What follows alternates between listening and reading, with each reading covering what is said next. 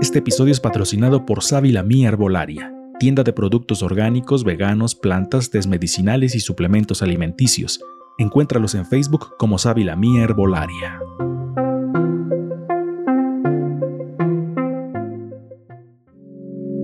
Ruido Producciones presenta.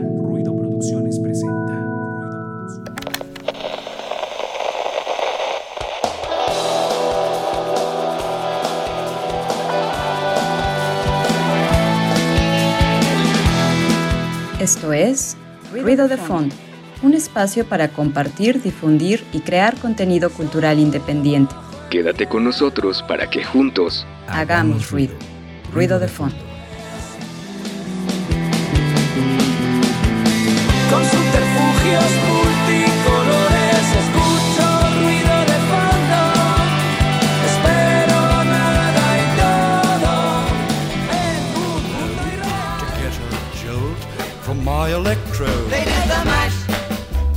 The monster Man. the monster.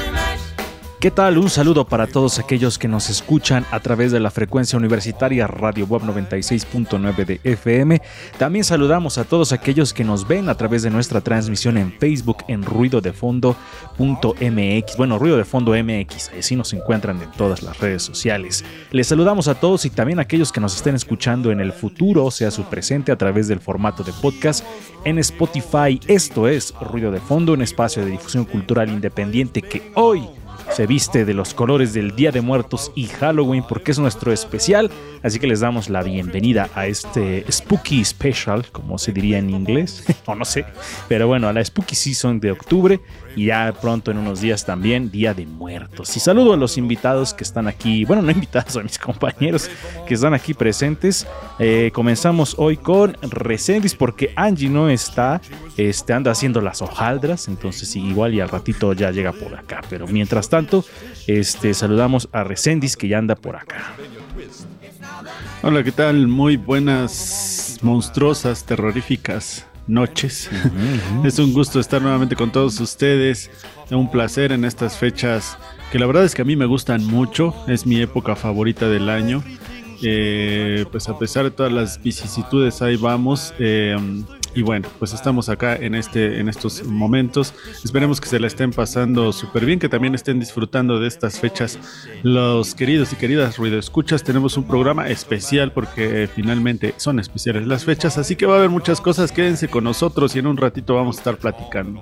Exactamente, decía yo en unos días, no, ya ahorita es 1 de noviembre, entonces si no me equivoco, si no me anda mal mi calendario, es 1 de noviembre exactamente hoy, entonces estamos justo en la fecha de Día de Muertos, ya pasó el Halloween, pero nosotros también queremos celebrar porque ustedes lo ven ahí en sus pantallas, hasta cambiamos de fondo, tenemos nuestro diseñito de Halloween mezclado con Día de Muertos. Entonces, qué chido. Y también saludamos ya a quien anda por aquí acompañándonos como siempre y como cada semana. Fabián Rosas, amigo, ¿cómo estás? Hola, hola, muchas gracias por escucharnos y bueno, yo la verdad tengo que decir que nunca he sido como muy fanático de estas fechas, no sé, como que mi familia casi no las celebra, pero es una buena excusa para hablar de este tipo de temas. Bueno, Fabián nada más va a estar hasta ahorita en el programa, ahorita ya se va. Porque a mí Día de Muertos y Halloween son las fechas preferidas, son mis fechas preferidas, es como mi Navidad. Entonces, este, a mí sí me gustan mucho. Les recordamos que nos sigan en redes sociales, nos pueden encontrar como, eh, déjenme pongo mi, ahí está, porque si no se encima todo y luego ya no se ve. Ahora sí, nos pueden seguir en eh, todas nuestras redes sociales como Ruido de Fondo MX, en Spotify, en Twitter, en Instagram, en Facebook y en todos lados. Y vamos a empezar este especial con la... Hoy no es como tal retrospectiva, sino es más bien una cápsula, sí de un personaje, pero bueno, ya ustedes van a escuchar esta cápsula dedicada a un clásico de los monstruos de Halloween. Entonces vamos a escuchar a ver de quién se trata. ¿Ustedes de qué monstruo creen que se trate? El miedo es una emoción que todo ser humano ha experimentado alguna vez en su vida. Ya sea situaciones, lugares, personas o personajes, el miedo alguna vez nos ha rodeado con sus oscuros y lánguidos brazos.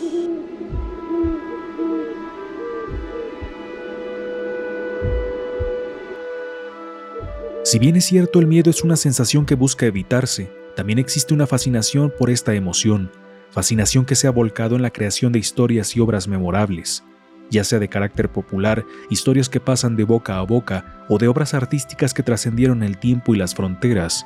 El miedo ha sido un protagonista innegable de miles de ellas. Existen historias que absolutamente todo el mundo conoce. Existe una que ha hecho temblar al mundo por siglos. Una que sembró el miedo de caer en las manos de un ser terrible que se alimentará de tu sangre. Drácula. Drácula.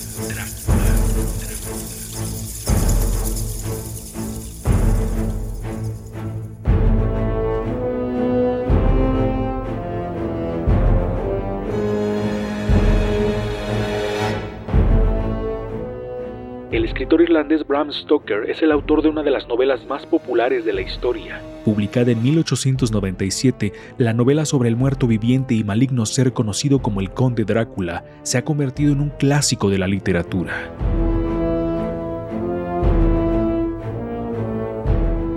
Si bien la novela Drácula construyó la idea arquetípica del vampiro actual, Stoker tomó como fuentes de inspiración historias más antiguas de diferentes culturas, así como de otros personajes. Una de las asociaciones más frecuentes es con el personaje histórico Vlad Tapes III, príncipe de Valaquia entre 1456 y 1462, conocido también como Vlad el Empalador, un hombre sumamente sanguinario, señalado por empalar a sus víctimas.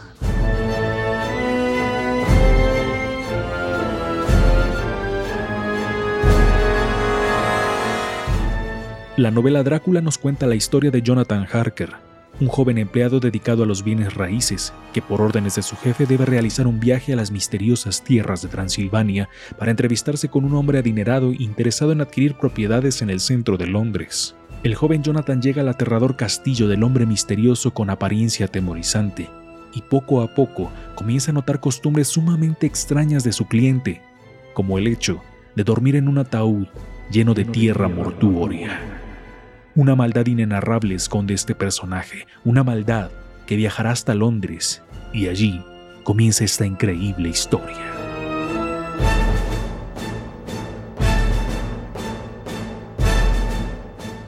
La novela de Bram Stoker nos brindó la figura del vampiro que todos conocemos actualmente, tanto así que cada vez que vemos un castillo, en fotografías, películas o cualquier otro medio, cada vez que por la noche vemos una figura extraña, sin duda nos remitirá a la figura del infame Conde, de Drácula. de Drácula.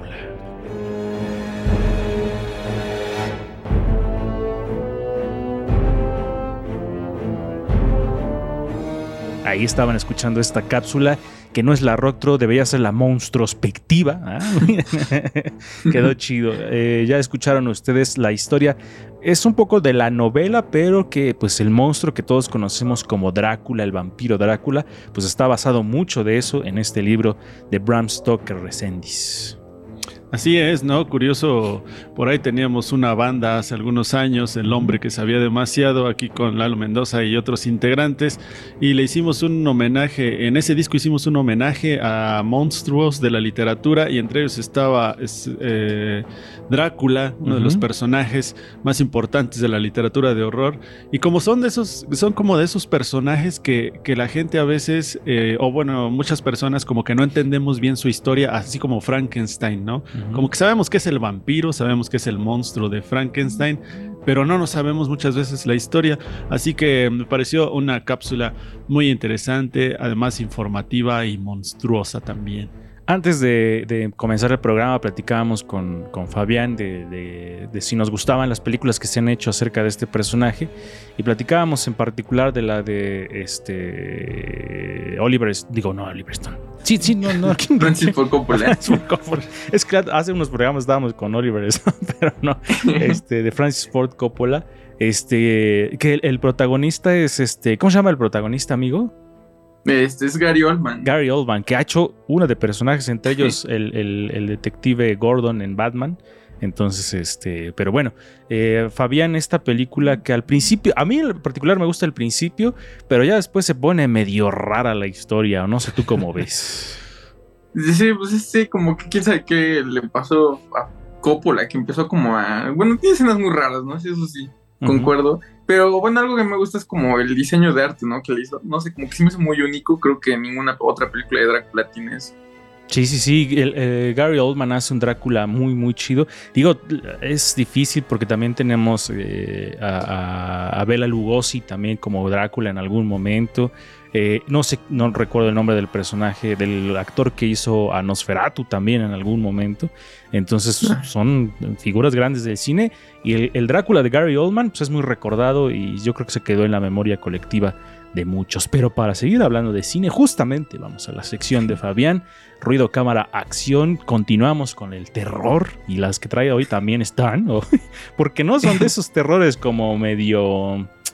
Como terrores monstruosos, sí, sino como de situaciones cotidianas que dices rayos. Sí puede pasar en algún momento. Pero bueno, vamos a la sección, a la cortinilla, perdón, y continuamos. Ruido, cámara, acción.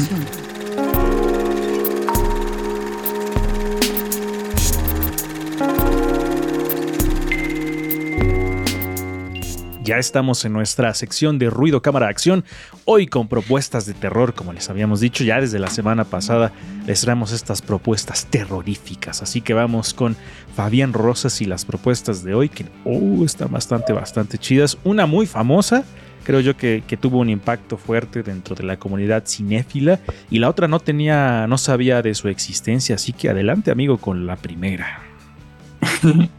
Va, este, bueno, sí, Her- Hereditary es esta película que quiero hablar. En español creo que le pusieron el horrible título de Legado del Diablo, un título que desde mi punto de vista está fatal. No sé, te- o sea, lo ves y piensas que va a ser una película horrible, ¿no? O sea, esta película trata sobre la familia Graham, este, los cuales, este, bueno, para no spoilearle mucho, porque creo que el tráiler no revela mucho, de hecho hay un giro en la película que el propio tráiler no te lo dice.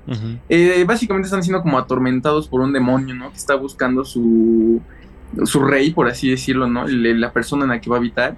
Y entonces empiezas a echar a esta familia porque son como los elegidos, ¿no? Y entonces empiezan a pasar las típicas cosas que podrían suceder en este tipo de películas. Pero como digo, es también una película muy psicológica porque hay un punto en el que no sabes si verdaderamente hay un demonio o es más que nada lo psicológico de la familia, ¿no? Porque Ujú. la mamá también, que es interpretada por Tony Collette eh, en una actuación fenomenal, eh, parece ser que también como que está perdiendo la cabeza, ¿no? Cada vez que va avanzando. Entonces, esta película como que juega mucho con eso de está pasando de verdad o no, está jugando con nosotros y la película al final termina siendo muy surrealista y creo que, no sé, la verdad no sé por qué pegó tanto esta película porque sí siento que es un poco difícil, pero al público creo que sí llamó mucho la atención y bueno, este director, este y su siguiente película son demasiado fuertes, demasiado locas y creo que muy originales en este género. ¿Quién es el director, amigo? A ver, cuéntanos. Eh, el director se llama Ari Aster, es apenas esta fue su primera película. Ajá. Tiene cortometrajes anteriores a estos y sus cortometrajes son muy turbios. Su siguiente película, Midsommar, también es, es grotesca realmente. Sí. Pero son películas bastante interesantes. De hecho, Martin Scorsese alaba las dos películas y las dos películas les ha dado su sello. Y para que Martin Scorsese diga eso, está complicado. Oye, mencionas algo interesante eh, que pareciera, bueno, no, sí tiene que ver, pero de pronto pasamos eso por alto. Pero el nombre de la película, el nombre original, sí te da una pista más o menos de lo que podría ser, ¿no? Que es Hereditary, que es como eh, hereditario o por herencia Sí. de alguna manera.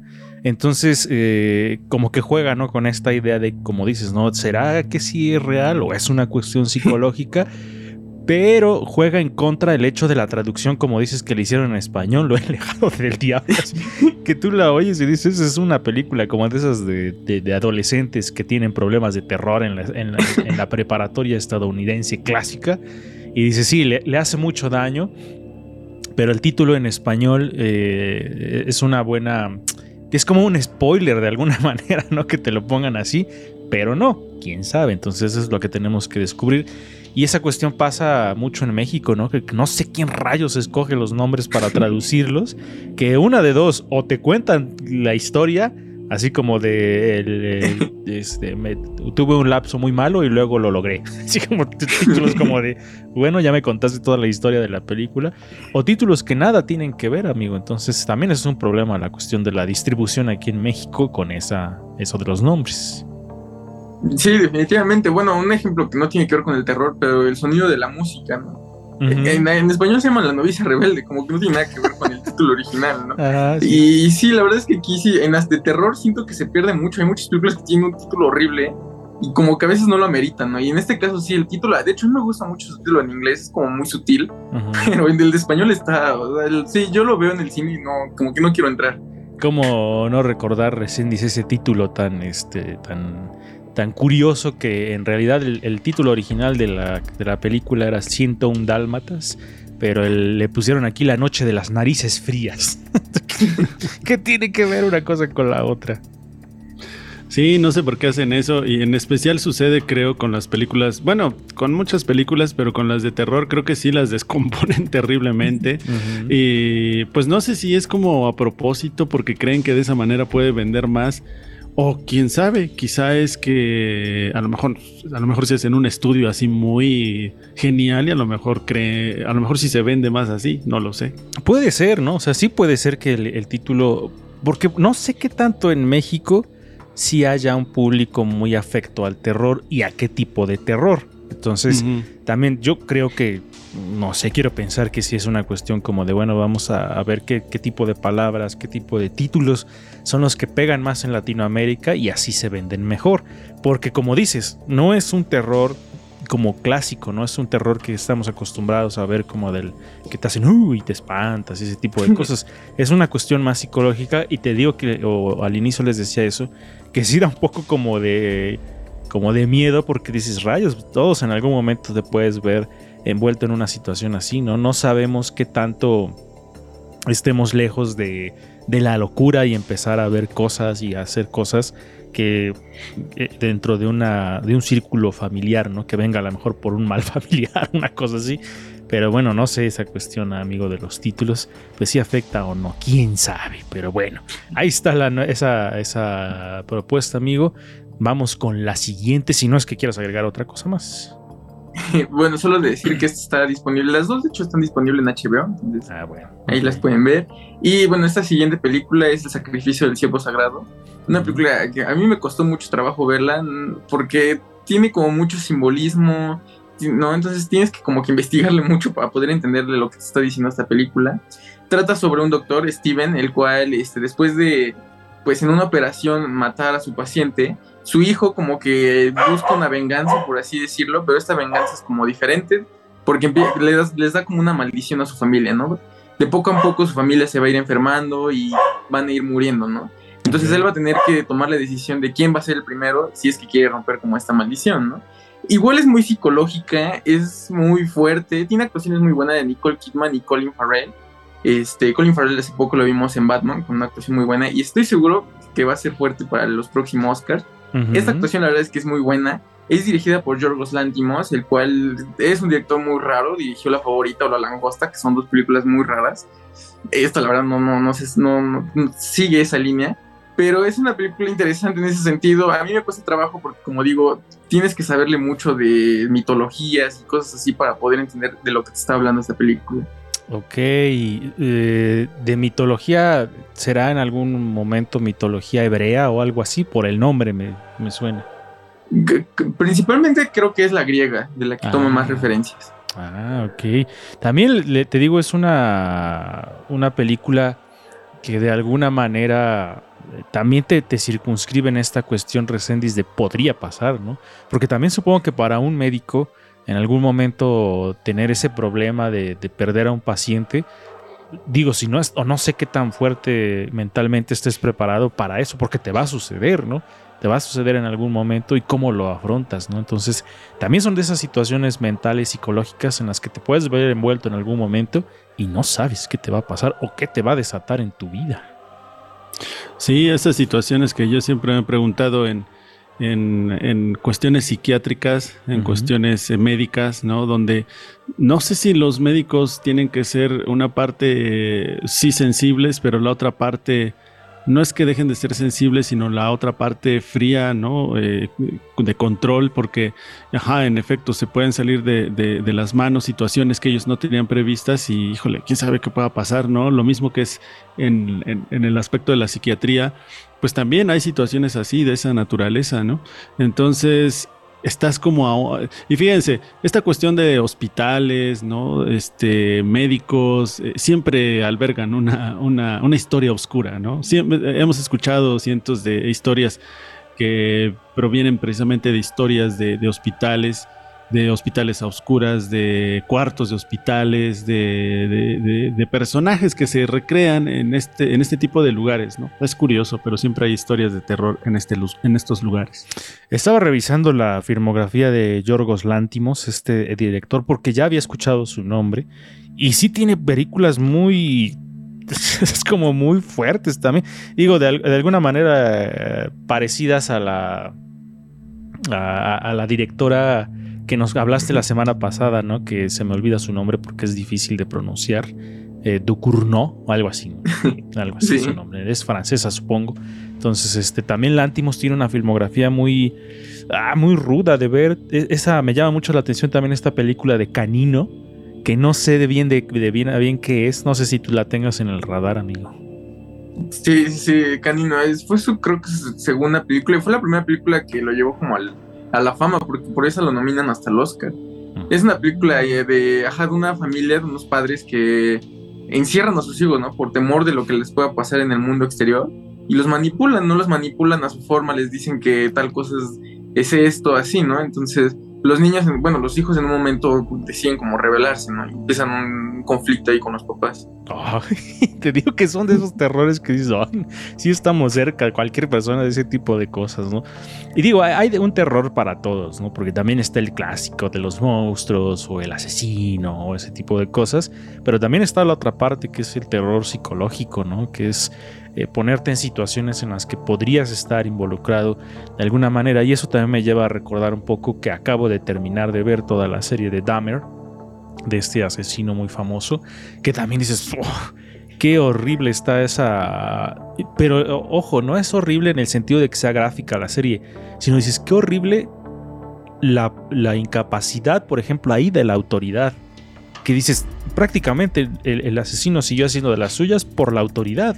O sea, por la incompetencia de la policía en ese, en ese caso, ¿no? Dices, entonces son de esos terrores que dices, que sí te dejan como pensando en la, como dice Dross, ¿no? Esto te dejará eh, pensando justo ahora que vas a dormir, algo así como dice Dross. Pero son de esas situaciones, Resenis, que dices, no estamos alejados, a todos nos puede pasar. Y eso sí da miedo, más que encontrarte al Drácula o al Frankenstein en la calle.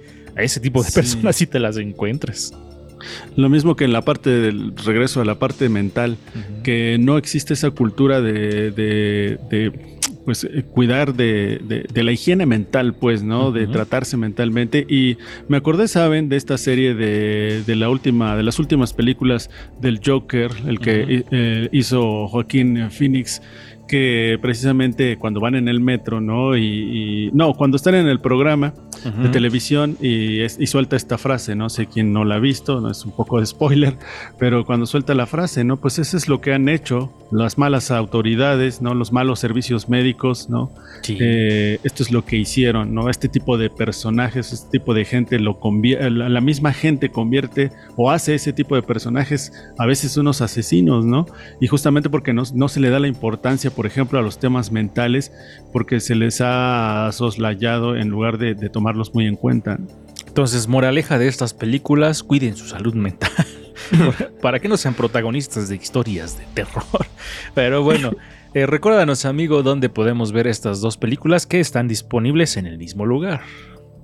Sí, se encuentran disponibles en HBO ambas películas, Hereditary de Ari Aster y El sacrificio del cebo sagrado de Yorgos Lanthimos. Perfecto. Oye, y si yo tuviera, o si tuviera eh, que, que darte a elegir una sola plataforma con la cual quedarte, ¿con cuál te quedarías? Que estarían entre HBO y Movie. Ah, y ya de esas tienes que escoger una. A ver, a ver, a ver, hagamos el ejercicio. Este, creo que voy a elegir Movie. Sí, de plano, o sea, te, ¿sí te desharías así de todas? Me, me cuesta mucho trabajo, pero quizás sí. ¿Y, y co- como en qué orden pondrías de tus plataformas? Movie, ya sabemos que Movie estaría hasta arriba. Y luego, ¿cuál sería? Y así. Eh, Yo creo que HBO, después Ay, yo creo que Netflix. Netflix me gusta. Tiene como buen catálogo. Si le buscas bien, encuentras cosas. Y ya después estaría Prime. Y bueno, Star y Disney, la verdad, no los he probado, no los conozco. No, no tengo intenciones. Entonces creo que no, pues no los puedo como agregar. Yo digo que en el caso de Disney Plus, si te gusta Marvel, sí. Y Star Wars. Es lo único que tiene. ¿eh? Porque las demás. Bueno, y para los niños, ¿no? Que hay muchas películas de niños. Entonces eso solamente. Pero digamos que para un adulto, solo si te gustan esas dos cosas vale la pena. Si no, no tiene mucho sentido. Entonces, pero bueno, ahí está la recomendación de Fabián de las mejores plataformas según su opinión. Vamos a un corte aquí en nuestro programa y regresamos a platicar. Bueno, esta parte, esta primera parte del programa fue un poco pensada en cuestiones de Halloween, ¿no? Las películas de terror, la cápsula de Drácula y ese tipo de cuestiones. Pero vamos con la siguiente parte, ya un poco hablando sobre el Día de Muertos también. Entonces, vamos a hacer un corte en el programa y regresamos para seguir en este especial de Día de Muertos y Halloween.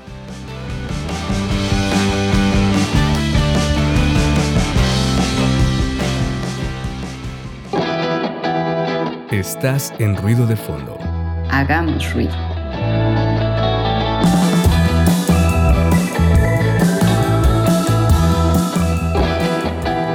Estás en ruido de fondo. Hagamos ruido.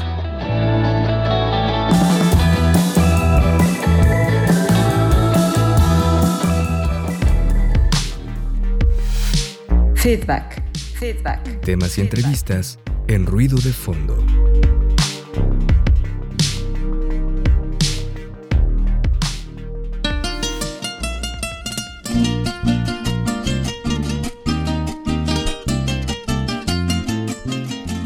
Ya regresamos amigos aquí a Ruido de Fondo, este especial de Día de Muertos y Halloween.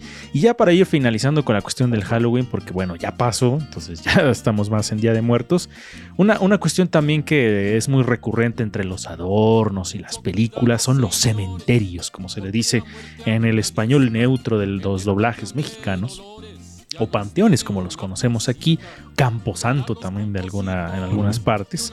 Este, son las, las tumbas, ¿no? Que en estos eh, momentos están adornadas de manera muy bonita en muchas partes de nuestro país, pero en Estados Unidos suelen ser más este, sobrias, ¿no? Como que nada más es la, la lápida con el nombre de la persona y un mensaje llamado conocido como epitafio. Entonces les voy a leer algunos epitafios famosos, a ver si les primero les digo qué dicen y luego les digo quién es, a ver si ustedes este, adivinan de quién es este epitafio. Por ejemplo, tenemos en primer lugar, eh, dice, sean gratas las palabras de mi boca y la meditación de mi corazón delante de ti, oh Señor mi roca y mi redentor, que es un pasaje bíblico, pero ese es el epitafio de su tumba. ¿De quién creen que sea? Es de un músico y compositor famoso. A ver, tienen una oportunidad. ¿Mexicano? No, mexicano no, ya, mexicano. No, este. eh, es gringo. Ay, bueno, ya les iba a dar otra pista, pero ya con esa la van a ganar. Pero eh, solamente salía con su guitarra, a ver, por ejemplo. Johnny Cash. Ándale, exactamente. Ay, mira, ¿sí- ¿te lo sabías o nomás la adivinaste así a lo loco? No, es co- como que, no sé, como cuando dijiste de que era de Estados Unidos, fue el primero que me vino a la mente. Ah, mira. A ver, siguiente. Esta es una frase en otro idioma, no sé cómo se pronuncie, pero eso dice su. Dice la. Bueno, les leo el, el- el original. Kataton daimona e atoi, de que es en, en griego clásico y dice de acuerdo con su propio espíritu. ¿De quién es ese epitafio? En, en la lápida de quién está escrita esa frase. Pista para los que nos están viendo y escuchando y también para ustedes. Está enterrado en Francia. Donde hay muchos famosos también enterrados. ¿No? ¿No dan? Bueno, es Jim Morrison. el- el- la frase. Iba a decir Jim Morrison. Justo eso iba a decir, como dicen todos de los concursos. Otro muy, muy breve que dice, ok, me tengo que ir ahora. Es de un músico de punk muy famoso. Es de Didi Ramón, eso es lo que dice su tumba. También está otro, muy, de otro músico muy famoso que dice, lo mejor está por llegar. ¿De quién será?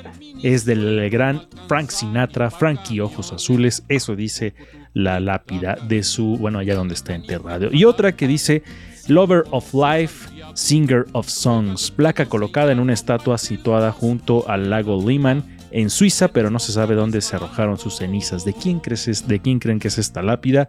Del señorón, de la reina, de la reina asesina, Freddie Mercury. Eso es lo que dice el epitafio. Y por último, uno que es muy largo, y a ver si adivinan de quién es. Fue un precioso regalo de Dios lo quisimos muchísimo, tuvo un talento divino que compartió con todo el mundo y sin duda llegó a ser aclamado por todo el planeta, haciéndose con los corazones de jóvenes y mayores.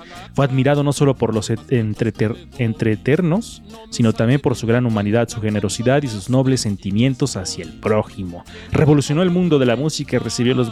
bien largo su epitafio. Y así sigue, vanagloriándolo todo el epitafio de quién creen que se trate. Este epitafio tan eh, tan halagador y tan largo. Se trata. No, no, eh, fíjate que no, no es de él. ¿No es Lennon? No. Yo también iba a decir Lennon. Pues error. Se trata del epitafio del señor, del rey del rock, Elvis ah, Presley. Elvis Presley. hasta ahí. Mi perrito también concuerda con que es Elvis Presley. Él estaba diciendo eso, pero ustedes no lo pueden entender porque no entienden el idioma de los perros. Pero bueno, Continuando con la cuestión ahora ya del Día de Muertos, no sé si Resendiz o Fabián, quién va a pasar primero a recomendarnos, bueno, a compartirnos algo sobre esta, esta tradición que estamos hoy primero, mañana 2 de noviembre, estos dos días tan bonitos en nuestro país. Adelante, Fabián. yo solo quería hablar un poquito de unas películas que están enfocadas en este día. Creo que no, son muchas, de hecho. A ver. Como que es un día que, bueno, en México sí se habla mucho, pero como que no hay tanto cine de ello, ¿no? Un ejemplo, eh, que bueno, es una película muy clásica, Macaria, ¿no? Esta película que habla sobre este día, eh, sobre la muerte, ¿no? Y cómo vemos la muerte, ¿no? Se volvió un clásico en el cine mexicano. Hoy en día creo que es como una película de cultura general, ¿no? Básicamente. claro. También ha habido otras películas, por ejemplo, hace poco, bueno, estas películas de la leyenda de la Nahuala, ¿no? También creo que todas se desarrollan en el Día de Muertos, ¿no? Y hablan un poquito de las características que hay. Y bueno, Estados Unidos llegó con la película de Coco, ¿no? Y que reflejó un poco cómo es este día y este mundo que nosotros supuestamente nos, nos imaginamos de ello, ¿no? Es una película que a mí en personal no me gusta mucho, pero bueno, como que ha generado muchas discusiones sobre el tema. Y otra película que, bueno, ahorita vi es este, la de James Bond, ¿no? Principalmente porque esta película llegó a, ah, entablar este desfile de, del Día de Muertos, ¿no? Que hoy en día ahora ya se hace cada año. Pero bueno, es como un poco ilógico que esta película haya llevado a esta tradición, ¿no? Que fíjate, yo tengo. Bueno, a ti, amigo, ¿por qué no te gusta Coco? Por la. O sea, en sí, por cómo está realizada la, la película o por qué cuestión? Porque yo tengo mis, mis, mis argumentos. Pues sí, a mí realmente no. Bueno, para mí creo que como que trata de gringolizar muchas cosas, ¿no? O sea, como que lo ponen desde su punto de vista, ¿no? Por ejemplo, de hecho hay una escena en la que creo que un personaje, no sé quién, pero está cabalgando un, un nahual como si fuera Juego de Tronos, así. como que no sé, siento que le dan una visión muy de Estados Unidos, ¿no? Eh, cuando llegan al mundo este de los muertos, parece un parque de diversiones, ¿no? Lleno así como de. Como, siento que ellos siempre ven. Ajá. Yo, yo dije y, juré que jamás iba a haber Coco porque hasta donde yo supe, antes de Coco había un grupo de cineastas mexicanos, ilustradores y tal, que iban a hacer una película enfocada en el Día de Muertos. Pero creo que nunca recibieron el apoyo, nunca contaron con el presupuesto y creo que lo estuvieron buscando o algo así fue la noticia y pues no, nunca pudieron. Y de luego viene Disney con su enorme eh, presupuesto y todo y hace esta película y ahora resulta que es esta película la que representa el Día de Muertos a nivel mundial, este, nuestra tradición gracias a Disney. Entonces por eso dije, si, esta, si hubiera sido de otra forma, eh, si hubiera sido por esto, este grupo de cineastas que realmente no sé quiénes iban a ser, la hubiera visto. Sí, sí se hizo esa película, de hecho. Ah, sí. Sí se hizo, eh, hace un año, dos años se estrenó. Se llama de hecho Día de Muertos nada más. Pero es, no, como que no tuvo el mismo impacto y también yo siento que la película de Coco llegó un poco a contaminar esta, esta idea. Porque creo que hasta la idea es muy parecida. La verdad no puedo ver Día de Muertos, pero sí sé que la idea es muy parecida, los colores inclusive son muy parecidos pero es gracias a que llegó Coco que completamente opacó este proyecto y se alargó, o sea, el proyecto se alargó mucho y ya cuando se estrenó, pues ya no fue igual. Y creo que la película ya no terminó siendo tan buena. Sí, la verdad es que no, para todas aquellas personas que les guste Coco, no, lo siento, pero no tendrán un amigo en mí. pero es que sí se me hizo, pues digo, ah, rayos, no, no me gusta que, que, que, que Disney haya metido la mano en esa, en esa tradición. Ojalá hubiera sido con, con, con otros artistas Resendiz y, y, Resendiz incluso pues conoce a, a, gente mexicana que se dedica a la animación y pues hubiera estado chido en ese sentido. Sí, la verdad es que ahora que están hablando de estas películas y con eso voy a entrar a, a lo que yo quiero compartir, es que eh, y coincido con Fabián y su nuevo término de gringolizar, o como dijiste, ¿no? De hacer, hacer, ahora resulta que hasta, Estados Unidos hace gringa la muerte, ¿no? Eh, porque además es una, es una, una, tradición muy nuestra, muy, muy, muy de los mexicanos, ¿no? Es algo a lo que todavía nos, nos, vamos arraigando, a pesar de que pasan los años, ya una mezcla pues de tradiciones al final de cuentas, pero que eh, este, este, concepto que tenemos nosotros de la muerte eh, lo vemos reflejado en, en, colores. Fíjense, hay, hay varias cosas en que se nos presenta la muerte, porque estaba platicando que en realidad la muerte, o sea, ¿qué es la muerte? ¿no? Para nosotros, pues, para el común de los mexicanos, ¿qué es la muerte? Y probablemente la muerte eh, sea eh, representada por una calavera, ¿no? O sea, bueno, voy a hablar de dos cosas. Para nosotros la muerte es un objeto y la muerte es un verbo. ¿ya? La muerte, el hecho de morir, de que alguien se muere, chupa faros, cuelga los tenis, apaga el equipo, todo lo que decimos, ¿ya? Se es la acción de morir. Se petatea. Y también la muerte, la muerte se convierte en una cosa, en una cosa que en una cosa de la que nos reímos, de la que hacemos parte, que hacemos nuestra comadre o un compadre, la muerte. La muerte es ese ente que está dentro de nosotros y que aparte nos burlamos de la muerte, ¿no? La tratamos como un igual.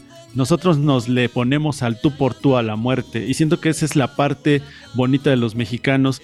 Y además está representada en varias cosas, en los colores, en los olores, en las texturas, en la misma gente, ¿no? Eh, en las casas, en las ofrendas, en tantas cosas que nos da la posibilidad de que nosotros podamos vislumbrar la, la, muerte de diferentes maneras. Entonces, cuando vimos esta película de Coco, es como decir, a ver, ¿cómo que todo esto que nosotros vi vivimos año con año y que es totalmente mexicano y que tienes que vivir en México, tienes que estar en México para saberlo, ahora lo van a hacer parte como de un espectáculo de Disney. Uh -huh tiene una historia que a lo mejor no está tan mal, ¿no? Porque sí le estudiaron, se ve que sí le estudiaron y, y, y, se pusieron a buscar, pero a mí sí también se me hizo como un poco una falta de respeto, ¿no? Llevar, llevar todo esto, esto que es tan único a la pantalla grande y además hacerlo como bien dice Fabián, como un gran espectáculo, ¿no? Un espectáculo de además de Disney, ¿no? o sea, así como todo bien, luces y, y, eso no es. Esa parte no es la muerte aquí en México, ¿no?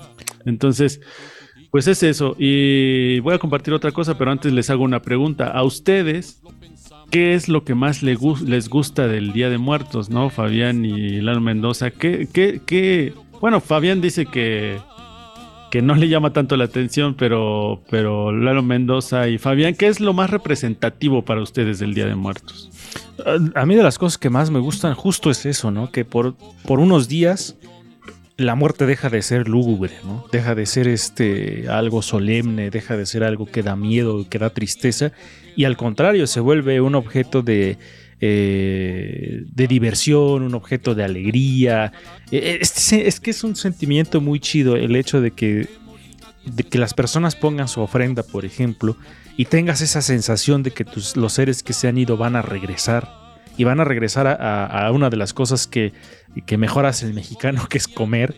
Y otra vez compartir, otra vez sentarse a la mesa y sentir que los tuyos están ahí, que regresan, que te vienen a visitar Es algo muy chido, es de lo que más me gusta. Eh, en cuestión, digamos, eh, eh, como de alguna manera espiritual del Día de Muertos.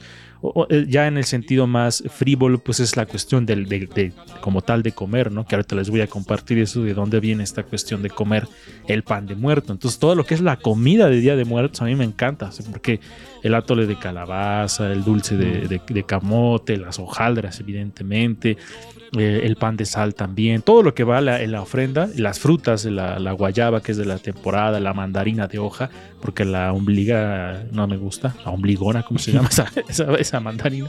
Esa no me gusta. Pero en general las frutas que hay en esta temporada es muy, muy chido.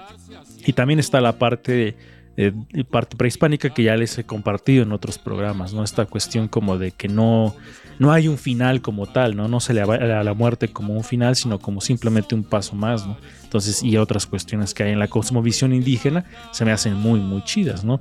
Obviamente también me Sí. gusta el Halloween.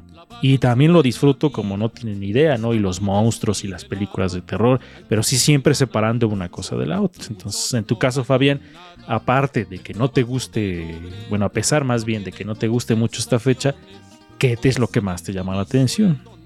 Seguro te gusta el Día del Amor y la Amistad, el Día de San Valentín.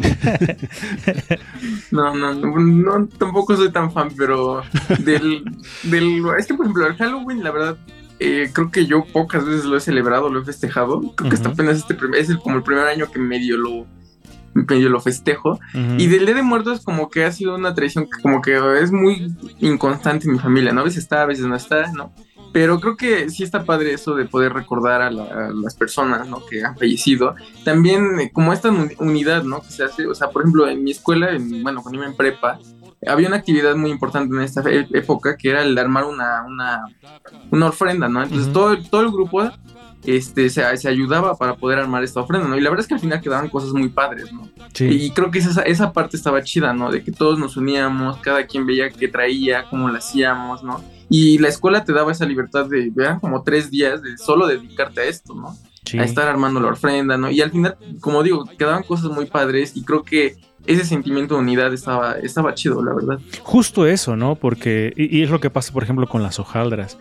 Porque, digo, ahora ya está la cuestión de que la gente las compra, ¿no? Vas a la panadería y las compras, pero antes era de hacerlas en casa.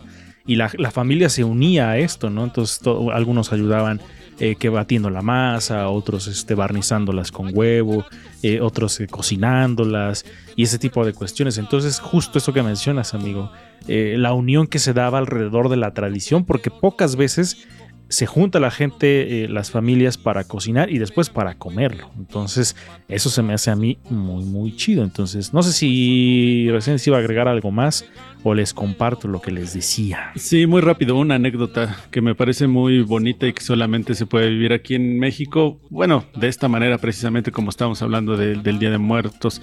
Una vez eh, iba yo eh, caminando, no sé si también lo he contado ya aquí, pero no importa, se los recuerdo.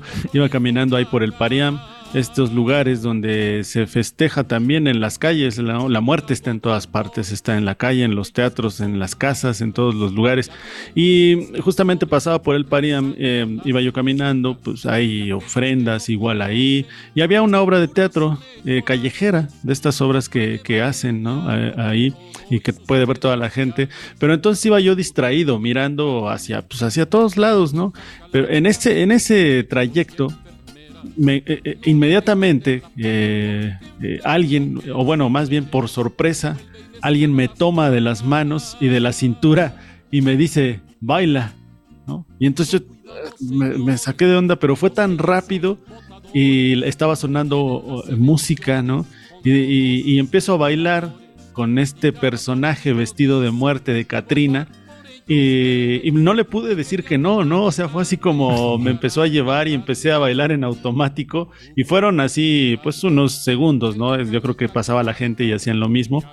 Y lo, y, y lo bonito, fíjense, dentro de lo lúgubre, fue que cuando me soltó me dijo, lo hiciste muy bien, ahora ya puedes decir que has bailado con la muerte. Qué chido. y, y vean, o sea, me, me gustó, me impactó tanto que no se me olvida. Y dije, es verdad, ¿no? O sea, ¿cómo, ¿cómo pueden decirte eso, ¿no? Y al mismo tiempo ser algo agradable, lúgubre, es raro, ¿no? Pero pasa. E- Es que eh, eso es lo que es chido de esta tradición, Fabián Reséndiz, ¿no? Que les digo, se le quita lo lúgubre a la muerte por unos días. O sea, ya no es este sentimiento, les digo, de tristeza, desesperanza, sino de alegría, ¿no? Es como una burla hacia la muerte, como de hoy no nos vas a hacer llorar, más bien nos vas a hacer reír. Es más, te vamos a comer.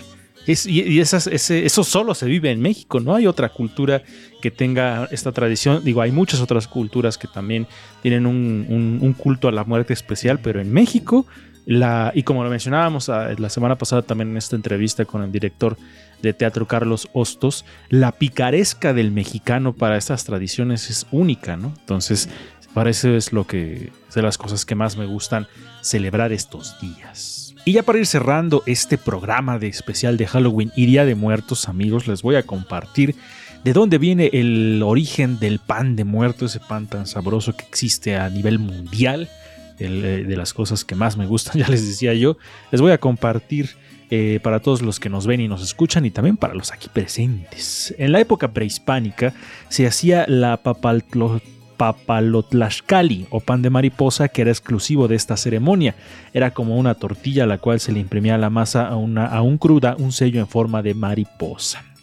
Esto es información del gobierno de México del portal, entonces para que vean que eh, ahí lo pueden encontrar.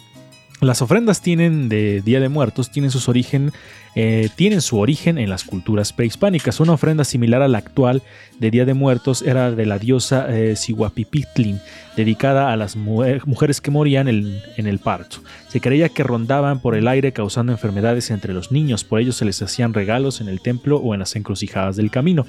Las ofrendas consistían en panes de diversas figuras como mariposas o rayos, shonicuile, hechos a base de amaranto y pan ácimo, que era un pan de maíz seco y tostado. Sahagún lo describe así por, eh, para no, por no llevar cal. A este pan se le llamaba yotlaxcali. Otros ofrecían unos tamales, eh, y maíz tostado llamado iscuitil. Que casi toda la ofrenda era de amaranto porque la consideraban un alimento especial. Relata Fray Diego de Durán en su crónica sobre la ofrenda de Huitzilopochtli que la gente en esta celebración no comían otra cosa que no fuera tzoali con miel. Con dicha mezcla a base de amaranto y miel de avispa o maguey hacían un gran ídolo a imagen del dios, lo adornaban y vestían. De igual manera elaboraban huesos grandes que depositaban a los pies del ídolo, además ofrendaban otros panes, entre comillas, como tortillas pequeñas, pasada la fiesta se los dividían para comer. El equivalente al pan de muerto como ahora lo conocemos sería el huitlatamali, que era una especie de tamal. En la época prehispánica se hacía el papalotlaxcali o pan de mariposa que era exclusivo de esta ceremonia. Al parecer era como una tortilla a la cual se le imprimía la masa aún cruda, un sello de forma de mariposa. Una vez cocida se pintaba coloridamente. Algunas variedades regionales del pan de muerto en Aguascalientes, un pan tradicional de muerto es redondo, ovalado, individual y familiar en tamaños variados. O por ejemplo en Chihuahua, pan de muerto tradicional es redondo, ovalado, individual y familiar desde 60 gramos hasta 2 kilos. Ciudad de México y Estado de México, pan de muerto o en algunos lugares llamado hojaldra, es el pan de muerto clásico redondo adornado con su canilla de la misma masa espolvoreado con azúcar blanca y en otras poblaciones con azúcar rosa que recuerda el uso ceremonial del color rojo en la época prehispánica que representaba una tumba con un cráneo y varias canillas entrecruzadas que simulan los huesos, sustituyó eso sustituyó al zompantli. Entonces, el origen viene desde los tiempos prehispánicos y estas ofrendas que se hacían a algunos dioses, y ya en cada lugar el pan de muerto pues se hace de manera distinta. Era una plática que tenía con mi amiga Gris, que le mando un abrazo hasta la Ciudad de México, que ella no conocía las hojaldras como hojaldras. Aquí nosotros conocemos las hojaldras como el pan de muerto, pero para ella las hojaldras eran otra cosa. Entonces el pan de muerto es este como azucarado. Y, aquí yo, no, lo, no lo conozco así. Entonces ahí está pues parte de que en, dentro del mismo país las tradiciones cambian, Resendiz. Así es, eh, pues tenemos también esa diversidad cultural, ¿no? Donde eh, para algunos eh, las comidas, los postres y todo lo que se pone en las ofrendas es eh, distinto, para otros son iguales las cosas, no sé, es muy variable. Y yo les voy a compartir rápidamente algo, con esto eh, yo creo que voy cerrando mis participaciones y esto es dedicado para ustedes, a ver si me sale la, la lectura. A ver, a ver. Doña Huesos llegó a la cabina apresurada y respirando muy hondo. Yo soy la mera Katrina y vengo por los de ruido de fondo. Soy selectiva, nos dijo. A mí no me gustan los posers. A los que me llevo son como mis hijos. Empezaré por esa Angie Rocker. No se quedó muy contenta. Dijo, yo quiero otras osamentas. No solo por Angie yo vine. Vengo por también aquel Fabián, ese que habla de cine. De músico, poetas y locos, la verdad solo lo tienen muy pocos. Y aquí traigo una lápida muy pomposa directamente para el señor Lalo Mendoza. Mm. Ahí están las calaveritas, de veras tradicionales también, de Día de Muertos. Son de esas eh, pues composiciones poéticas que se hacen en esta época, amigo Fabián, que sin duda nos hacen reír. O sea, y eso es lo que hablábamos hace ratito, ¿no? Esta forma de reírse de la muerte, Fabián. Sí, creo que esa es la forma más característica que tenemos para burlarnos de la muerte. También me acuerdo que en, en mi escuela siempre pasaban a leer calaveritas, ¿no? Yo nunca fui muy bueno para eso, pero sí me acuerdo que muchos se pasaban ahí arriesgándose, porque creo que hasta daban premios, ¿no? Para que mejor lo hiciera. Sí, la verdad es que sí, no todo mundo puede escribir calaveritas. Entonces, si usted tiene ese talento, hagan sus calaveritas para la gente que usted quiere. Y ha llegado la huesuda ruido de fondo, la pelona nos está llamando. Entonces es momento de despedirnos, de irnos al Mictlán con el señor Mictlán Tecutli, el señor de la muerte. Vámonos, pero regresamos en forma otra vez de ruido de fondo normal. Vamos, esto fue todo por hoy en nuestro pequeño especial de Día de Muertos y Halloween. Nos escuchamos la siguiente, la siguiente semana. Recuerden seguirnos en nuestras redes sociales como Ruido de Fondo MX. Por hoy ya hicimos pan de muerto. Bye. Dios. No serían mis penas llorona, el santo Cristo lloró.